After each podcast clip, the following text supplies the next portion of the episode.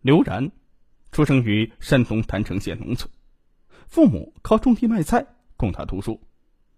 二零一三年夏，他从职业学校毕业，迟迟找不到合适的工作。二零一四年四月，他在一个校友的介绍之下，应聘到一家公司任职出纳，月薪三千多元。刘然工作兢兢业业，时年四十七岁，分管供销业务的副总徐学坤对他呢很是关照。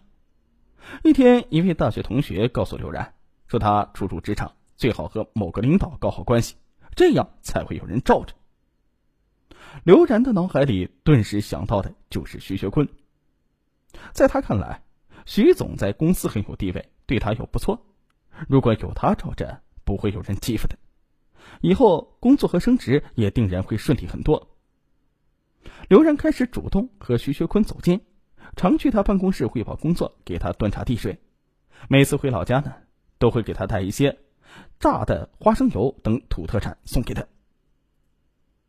二零一五年五月初，徐学坤带刘然和另外一位下属出差去吕南收购春茶。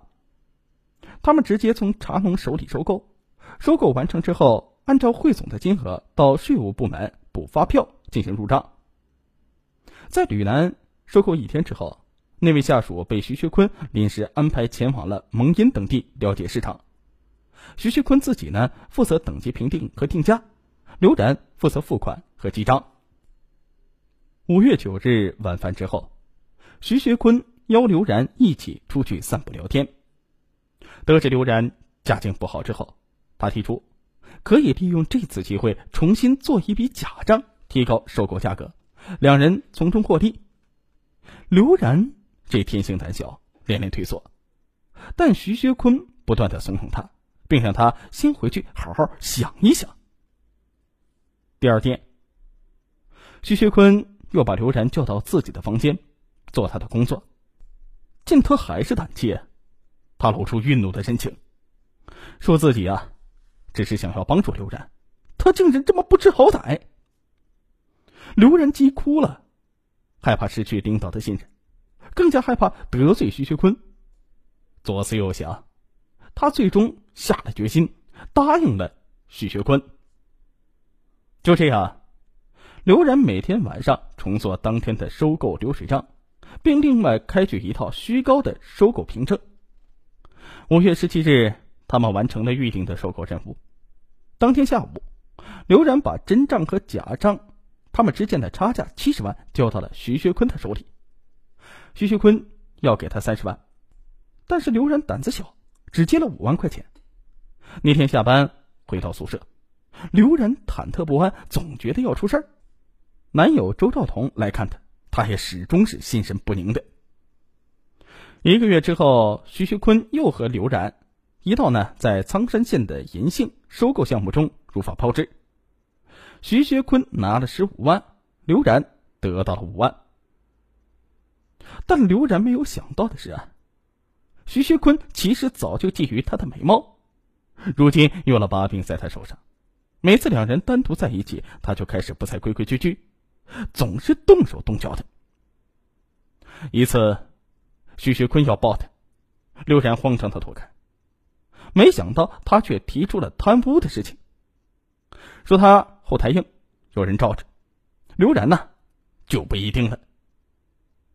胆小怕事的刘然，听出了其中的含义，只得是顺从了他。那次以后，刘然内心承受着说不出的痛苦和煎熬，觉得自己将尊严和清白全都丢掉了。面对男友，他羞愧不已。甚至想过放弃那段爱情。随后的几个月，徐学坤又一次次的约他，要挟他与之发生关系。二零一六年六月十日中午下班之后，徐学坤在一家宾馆开好房，打电话让刘然过去。虽然心里极不情愿，但刘然还是硬着头皮过去的。可是就在两人发生关系没过多久。徐学坤突然面色潮红，呼吸急促起来。刘然吓了一跳，赶紧拿出手机，咬牙拨打了幺二零。简要说了宾馆的名称、位置和房间号。打完电话之后，刘然又担心事情暴露，于是悄悄的离开了宾馆。不久之后，医生到达现场，发现仅徐学坤一个人在房间，且已经是深度的昏迷，感觉呢不是一般的病发。随即又拨打了幺幺零。医生初步判断徐学坤是服用过量的性药引起的心肌梗塞，为他打了急救针并输了液。半个小时之后，徐学坤慢慢的苏醒，可能因为神志呢还没有完全的恢复，看到面前的两名民警，他误以为是刘然告发了自己贪污的事情，迷迷糊糊的他很是紧张，于是颤抖的交代了自己和刘然贪污之事。民警当即感觉到这个人有经济问题，于是呢，等徐学坤完全苏醒之后，采取了进一步的盘问。